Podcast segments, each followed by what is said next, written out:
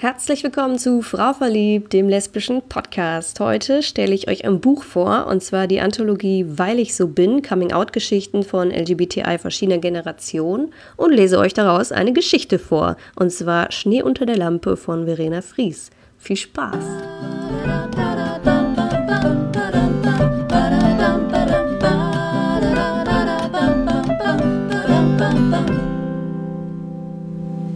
Heute möchte ich euch ein Buch vorstellen und zwar Weil ich so bin, Coming-out-Geschichten von LGBTI verschiedener Generationen. Dieses Buch ist im Geest Verlag erschienen und zwar im Rahmen von einem Literaturwettbewerb, wo verschiedene Autoren aller möglicher ähm, sexueller Identitäten, Geschlechter und ähm, ja, verschiedener Generationen ihre Coming-out-Geschichten eingereicht haben. Und daraus ist dieser Sammelband entstanden, in dem äh, 47 Geschichten nun drin sind. Mm. Die Geschichten drehen sich um die Themen Ängste, Hoffnung, sind manchmal trauriger, manchmal lustiger oder auch ein bisschen skurril und ähm, regen dazu an, zu sich zu stehen und zeigen auch einfach mal eine andere Seite von ähm, verschiedenen Coming-out-Erfahrungen, die eben auch unterschiedlich waren über die Jahre. Ähm, ein paar Geschichten davon sind mir besonders äh, in Erinnerung geblieben und ähm, ich möchte euch eine davon gleich vorlesen. Natürlich habe ich mehr hier mich auf die lesbischen Geschichten konzentriert als auf die von anderen, ähm, aber nichtsdestotrotz ist natürlich auch in der Gesamtheit ein interessantes Buch mit ähm, den verschiedensten Sichtweisen. Ich möchte euch jetzt gerne ähm, die Geschichte Schnee unter der Lampe von Verena Fries vorlesen. Ähm, diese ist mir irgendwie besonders hängen geblieben aus dem Buch. Ähm, da geht es um das Coming-out einer jungen Frau vor ihrer Oma. Ich habe mich in der Geschichte irgendwie schnell wiedergefunden und deswegen werde ich sie euch jetzt vorlesen. Viel Spaß! Schnee unter der Lampe von Verena Fries. Ich renne schon wieder zum Fenster, wie früher. Wenn man aus dem Küchenfenster meiner Mutter in die Nacht schaut, gibt es nur diese eine Straßenlaterne. Es ist das letzte Haus vom Wald. Gegenüber ein Acker, der, wenn Schnee darauf liegt, sehr friedlich, kalt und dunkelblau daliegt. Auf das warme Licht der Straßenlaterne schaute ich früher im Zehn-Minuten-Takt, wenn es draußen dunkel war und schneite. Vor dem Kinderzimmer war keine Laterne. Schneite es noch? Also rüberlaufen in die Küche, aus dem Fenster schauen. Yes, es schneite noch. Und wieder zurück. Richtig aufgeregt wurde ich auf dem Weg durch das Wohnzimmer. Würde es wohl immer noch schneien? Morgen könnten wir vielleicht Schlitten fahren, Schneeball werfen, Schneeengel machen. Und, man wagte es kaum zu hoffen, vielleicht, ganz vielleicht, käme der Bus nicht den Berg hoch. Die Schule würde ausfallen und wir dürften den ganzen Tag Schlitten fahren und im Schnee rumlaufen und der Rotz würde uns aus der Nase laufen und die nassen Finger sich in den Fäustlingen ballen. Bitte, bitte. Manchmal fing ich allen Ernstes an zu beten, dass es doch bitte, bitte weiter schneien und die Schule ausfallen möge. Ich lange nicht mehr. Ich glaube, es gibt gar keinen Schlitten mehr in diesem Haus. Ein Gedanke, der mich irgendwie ein wenig erschreckt. Ich setze mich wieder zu Oma Ida. Es ist ein Ritual geworden, dass wir beide, Oma und ich, uns mit einem Glas Wein an den Kamin setzen. Das machen wir fast immer, wenn ich da bin. Wenn es draußen schneit, ist so ein Knisterkamin natürlich eine Wucht. Und es hat wahrhaft Stil, mit einer 90-Jährigen am Kamin zu sitzen und zu reden. Da komme ich mir dann doch sehr cool vor. Hätte ich Instagram, ich würde ein Bild davon posten. Hashtag Knisterkamin, Hashtag Oma, Hashtag Gemütlichkeit, Hashtag voll schön. Doch an diesem Abend ist es schwerer als sonst.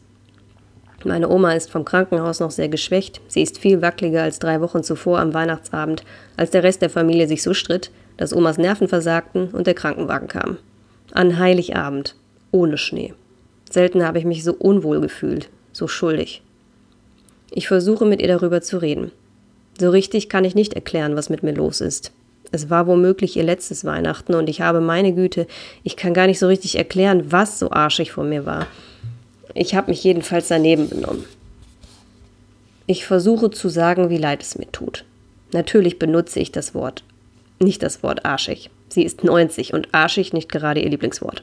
Also sage ich nicht arschig, sondern dass das wirklich nicht gut von mir war. Sie schaut mich an und sagt, dass es schon okay sei. So langsam wird's auch okayer. Ich schaue ernst ins Knisterfeuer und nehme einen Schluck Rotwein. Naja, ich habe mich entschuldigt. Es tut mir auch wirklich aufrichtig leid. Ich hoffe sehr, dass ich in Zukunft gelassener bleibe an den Feiertagen. Ich nehme noch einen Schluck Wein. Du weißt, du kannst mir alles sagen, sagt meine Oma. Da ich sowieso schon wahnsinnig reuevoll drauf bin, wird mir das langsam zu viel und ich habe eigentlich keine Lust, jetzt noch zu bereuen, dass ich meine Liebste vor ihr verheimliche. Ich starre ins Feuer und murmle, naja, also alles jetzt mal echt nicht. Ich schaue sie an. Sie schaut mir fest in die Augen. Sehr fest. Mir wird ganz anders zumute und ich merke, dass etwas in der Luft liegt. Ich richte mich auf, schluck Rotwein. Naja, man kann ja nicht alles sagen, will ich erklären und verstumme, als ich ihr Gesicht sehe. Was meinst du? Sie ist sehr ernst. Ich will mal etwas sagen, sagt sie. Okay, antworte ich zögerlich, schluck Rotwein. Also es gibt ja viele, die einen Freund haben.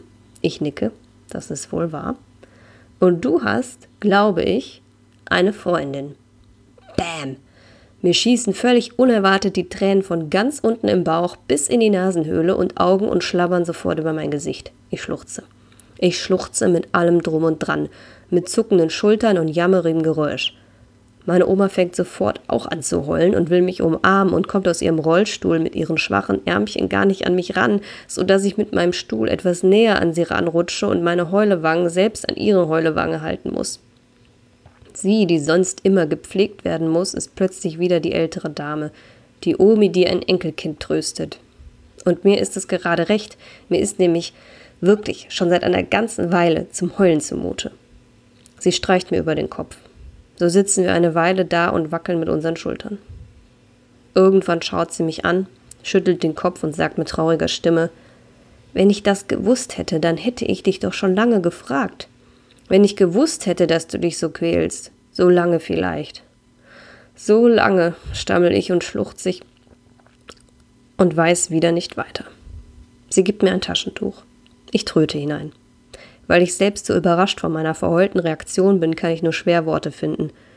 Ziemlich bald wird mir klar, dass endlich ein langer, langer Prozess zu Ende ist.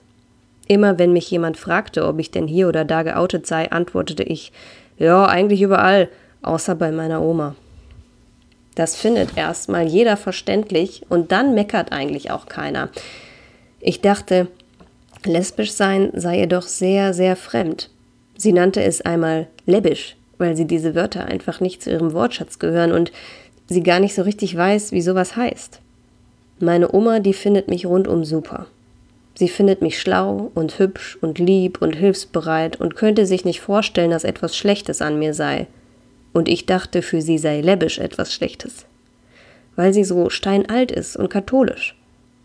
Ich genoss es, dass sie mich so bedingungslos toll fand und wollte nicht riskieren, sie zu enttäuschen. Aber warum hast du denn nichts gesagt? fragt sie mich ganz verwirrt. Na, weil du schon so alt bist, erkläre ich hilflos, und so katholisch und. Sie reißt die Augen auf. Aber das hat doch mit dem Herrgott nichts zu tun, ruft sie ganz entsetzt. Das ist doch egal, ob ich katholisch bin oder religiös oder überhaupt. Sie schaut mich entschlossen an. Der Herrgott hat dich so gemacht, sagt sie und schüttelt den Kopf über so viel Dummheit.